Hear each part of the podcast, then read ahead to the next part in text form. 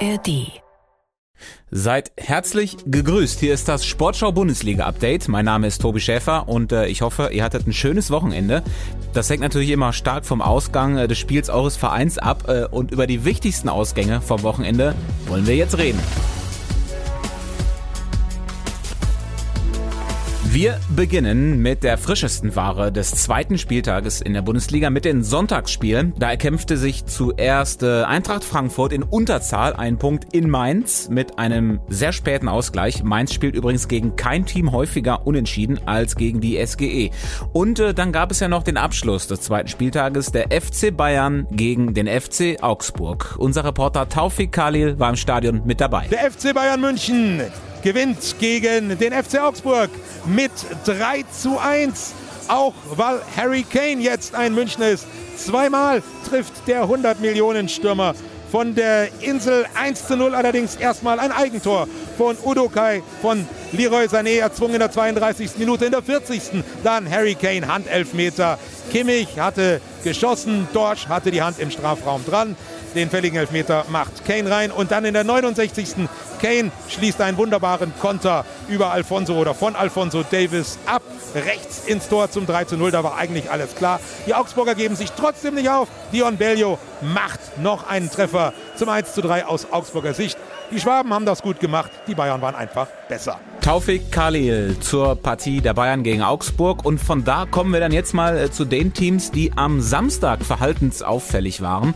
Und zwar im positiven Sinne. Und da beginnen wir mal mit Union Berlin. Zweites Spiel, zweiter Sieg in Darmstadt. Wieder 4 zu 1 gewonnen, genauso wie letzte Woche gegen Mainz. Union zeigt starkes Interesse an der Tabellenregion ganz oben. Ja, ist mir zu früh. Union-Trainer Urs Fischer stapelte also wieder tief und freut sich aber auf die Champions League-Auslosung am Donnerstag. Ja, also wir werden sie gucken, äh, wo. Das werde ich nicht verraten. Kein Geheimnis machte Urs Fischer aber aus dem äh, Spieler des Spiels am Samstag. Also ich glaube, äh, der Fall ist heute klar. Also da kann ich nicht äh, was anderes äh, sagen. Ja. Ja, gemeint war natürlich Unions Neuzugang und Nationalspieler Robin Gosens. Er machte nicht nur zwei Treffer, er ist von allen Spielern auch noch am meisten gelaufen, etwas mehr als 10 Kilometer. Und er hatte dann auch noch Luft, mit unserem Reporter Nico Herold zu sprechen. Robin Gosens, eine kurze Frage zum Start. Darf ich Sie zum Man of the Match küren? Boah, das müssen andere entscheiden. Ähm, ich glaube, für mich persönlich war es sicherlich äh, sehr, sehr nah dran an einem perfekten Nachmittag. Äh, zum ersten Mal Start in der Bundesliga. Äh, zwei Tore, äh, was mir, glaube ich, wenn ich kurz nachdenke, glaube ich, sogar noch nie passiert ist in meiner Karriere. Das ist also der erste Doppelpack, äh, dann in der Bundesliga äh, 4-1 gewonnen in Unterzahl. Ich glaube, viel mehr geht nicht. Sie haben ein Tor von der Mitte des Spielfelds irgendwo 20 Meter erzielt, eins mit dem Kopf. Wo kann ein Linksverteidiger eigentlich überall auftauchen auf dem Feld? Ich glaube, und das ist natürlich auch einer der, der Gründe, äh, warum ich jetzt äh, hier bei Union spiele. Ich glaube, äh, ich habe diese Stärken, dass ich, äh, dass ich Torgefahr ausstrahlen kann, dass ich diese Dynamik habe und äh, vielleicht mal an Stellen auch auftauchen kann, wo, äh, wo man mich nicht unbedingt erwartet, um, um dann für einen Überraschungsmoment zu sorgen. Und dafür muss ich aber spielen. Und das habe ich in Italien leider nicht so mit Kontinuität gemacht, beziehungsweise zu selten als, als Starter. Und äh, mein Ziel ist es jetzt, mich, mich hier durchzubeißen äh, und das, äh, das, was ich heute gezeigt habe, auch äh, mit Kontinuität zu füllen. Was haben Sie für ein Gefühl, was mit dieser Mannschaft drin ist? Äh, das kommt jetzt ganz, ganz stark darauf an, wie wir äh, auf diese Erfolge reagieren. Ich glaube, wenn wir jetzt den großen Fehler machen, irgendwie den, den Kopf zu verlieren, dann geht es auch ganz schnell bergab. Wenn wir aber weiter hart arbeiten, wenn wir an unseren Mechanismen festhalten und weiter an unseren Automatismen arbeiten, dann, dann kann es weit gehen, ohne jetzt aber definieren zu wollen, was weit heißt. Aber ähm, dann werden sicherlich ganz, ganz viele Siege dazukommen. Ja, und aktuell sind es für Robin Gosens und Union Berlin schon mal zwei. Genauso viele hat Bayer Leverkusen auf dem Konto nach dem 3 zu 0 in Gladbach am Samstagabend. Natürlich, wir sind zufrieden heute. Wir haben gut gespielt. So fasste es Leverkusens Trainer Xabi Alonso zusammen. Äh, fast schon eine Untertreibung. Sportschau-Kollegin Lisa Tellers war im Stadion mit dabei. Ne? Ja, das war schon ein beeindruckender Abend. Ja, und äh, Lisa, wir haben das ja in den vergangenen Wochen äh, nicht nur hier im Podcast vorhergesagt. Leverkusen kann was. Äh, aber was genau? Welche Elemente machen sie in dieser Saison stärker als in den vergangenen Jahren? Ja, sie sind irgendwie erwachsener geworden. Die Leverkusener haben die Gladbacher gestern total dominiert. Also das war echt schon eine Machtdemonstration. In allen Bereichen waren sie eigentlich besser. Vor allen Dingen aber im Mittelfeld, also Chaka und Palacios, äh, ist einfach physisch eine Wucht, einfach auch griffiger. Und dann sitzt da ja auch noch so ein Andrich auf der Bank. Und mit Granit Xhaka haben sie jetzt auch einen, der da so ein bisschen die Strippen zieht im Mittelfeld, den Takt vorgibt und eben auch die Tore einleitet. Gestern sogar zweimal. Ja, und die Abwehr steht. Das hatte sich äh, ja schon in der Rückrunde gezeigt. Gestern super kompakt. Alle arbeiten auch irgendwie mit nach hinten und Gladbach hatte eigentlich im ersten Durchgang kaum eine Chance. Ja gut, und äh, über die Offensive müssen wir, glaube ich, nicht sprechen. Die war letzte Saison schon stark und jetzt mit Würz, Hofmann und Boniface ja einfach überragend. Äh, ja, du sprichst ihn an, den Spieler des Spiels, Victor Boniface. Zwei Tore hat er gemacht äh, und ich habe hier im Podcast zuletzt zumindest mal nicht ausgeschlossen, äh, dass wir ihn am Ende der Saison sogar ganz vorne in der Torjägerliste finden. Äh, fühle mich gerade auch ein bisschen bestätigt. Was für eine Rakete ist das? Du hast ihn jetzt ja aus der Nähe gesehen. Ja, einfach ein Spieler, der mega Spaß macht, wenn du ihn eben live auch auf dem Platz siehst, weil der gefühlt überall ist und irgendwie auch alles kann. Also er arbeitet extrem viel für die Mannschaft äh, und er arbeitet sich auch irgendwie seine Tore teilweise selbst, ist eben super zweikampfstark, lässt sich dann gerne auch mal fallen und äh, kombiniert sich dann mit durch den 16er durch.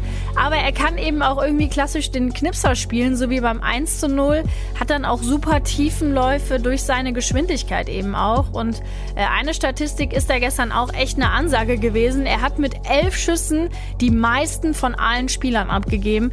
Also ein echter Offensiv-Allrounder. Ich finde, die Bundesliga kann sich da definitiv auf einen neuen Shootingstar freuen. Ja, das gucken wir uns äh, gespannt an in den kommenden Wochen. Danke, Lisa. Leverkusen als nächstes übrigens zu Hause gegen Darmstadt. Ja, und was war noch am Samstag an diesem Wochenende? Genauso wie Leverkusen und Union holte auch Wolfsburg den zweiten Sieg im zweiten Spiel. Und dann ist da ja noch das Team, dem das nicht gelang. Borussia Dortmund, nur 1 zu 1 in Bochum. Äh, ich hatte mich am Donnerstag in der Vorschaufolge noch äh, für den BVB stark gemacht, weil unser Reporter Holger Dahl den BVB so kritisch sah. Und er sollte recht behalten, äh, was er auch direkt mal in einer Sprachnachricht an mich festgehalten hat. Hey Tobi, hat nicht am Donnerstag ein großer Experte des äh, Sportshop-Podcasts gesagt, dass das für Borussia Dortmund eine schwierige Saison wird?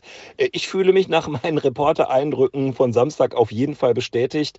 Äh, haben sie sich in der ersten Halbzeit von Bochum echt ganz schön den Schneid abkaufen lassen. Und auch ansonsten so Kreativität, Tempo und so. Äh, das kann besser, war dann in der zweiten Halbzeit auch ein bisschen besser, aber trotzdem für mich hätte Bochum das Ding schon auch noch gewinnen können. Ich bleibe dabei. Also parallel lief ja Union Berlin, Leipzig haben wir Freitag gesehen, Leverkusen Leverkusen bärenstark, die Bayern haben wir auch im Kopf. Äh, das wird aus meiner Sicht für Borussia Dortmund eine schwierige Saison und das ist nicht nur mein Eindruck nach den ersten beiden Spielen, sondern das ist auch meine Prognose für die nächste Zeit. Nächster Gegner ist noch leicht, aber naja, also äh, ich sehe da einige Mannschaften besser und äh, hatte natürlich einmal mehr recht. Sorry, bis dann. Tschüss. Ja, Holger Dahl hat es äh, also mal wieder kommen sehen und Julian Brandt vom BVB irgendwie auch. Ähm, er hat sowas in die Richtung nach dem Spiel gesagt. Ähm, er zweifelt nämlich offenbar daran, dass alle beim BVB topfit sind, beziehungsweise die Vorbereitung individuell optimal genutzt haben, um jetzt äh, am Anfang der Saison auf dem Peak zu sein. Und dazu passt dann irgendwie auch die Analyse unseres anderen Reporters am Samstag im Stadion, Stefan Kausen. Hinten, wenn du Süle siehst, der hat locker fünf, aber eher acht Kilo zu viel. Das hat mit äh, professioneller Einstellung wenig zu tun und die Einstellung der gesamten Mannschaft stimmt auch nicht. Und Marco Reus 90 Minuten draußen. Ja, das mit Marco Reus, das erklärte BVB-Trainer Edin Terzic äh, übrigens mit taktischen Gründen. Und dabei vergaß er natürlich auch nicht die übliche Lobhudelei bei solchen Entscheidungen. Es hat nichts damit zu tun, dass wir kein Vertrauen oder äh, äh, haben zu Marco, sondern wir wissen, wie wichtig Marco nicht nur in der Vergangenheit für uns war, sondern auch in, in, den, in der nahen Zukunft und in, in, in dieser Saison wichtig sein wird für uns. Der BVB also mit einem, äh, nennen wir es, durchwachsenen Start in die Bundesliga-Saison. Nächster Gegner ist am Freitag zu Hause Heidenheim. Und apropos Heidenheim, der Aufsteiger hatte ein ganz bitteres Heimdebüt in der Bundesliga. Nach 2-0 Führung noch 2 3 verloren gegen Hoffenheim. Am Freitag siegte dann Leipzig mit 5 1 gegen Stuttgart. Und jetzt in der letzten Minute dieser Episode sprechen wir noch kurz über das Last-Minute-Tor der Freiburger gegen Bremen. Maximilian Philipp traf in der 90. plus 6 zum 1-0 Sieg. Freiburgs Trainer Christian Streich blieb dabei nahezu äh, regungslos und wurde auf der Pressekonferenz danach natürlich darauf angesprochen. Herr Streich, Sie haben sich beim Tor eher verhalten gefreut. Haben Sie sich innerlich gefreut oder konnten Sie noch nicht so aus Sie rausgehen? Also wenn ich jetzt innerlich nicht freuen müsste, würde, dann müsste ich zum Doktor. Weil dann würde etwas nicht stimmen, dann müsste ich glaube aufhören weil da müsste ich in Behandlung. Zum Glück nicht. Habe mich innerlich sehr gefreut. Aber ich habe gewusst, es geht noch eine Minute. Und äh, ich freue mich oft nicht so sehr nach Hause beim Tor, weil ich habe dann ein bisschen Bedenken, dass ich mich wahnsinnig freue. Und zwei Minuten später geht alles in den Keller und diese emotionale Achterbahn, äh, die sind nicht gut für mein Herz. Ja, und mit dieser Herzensangelegenheit sind wir dann auch durch für heute. Wir hören uns Donnerstag zur nächsten Ausgabe Bundesliga Update wieder. Wenn nicht, dann müsst ihr zum Doktor.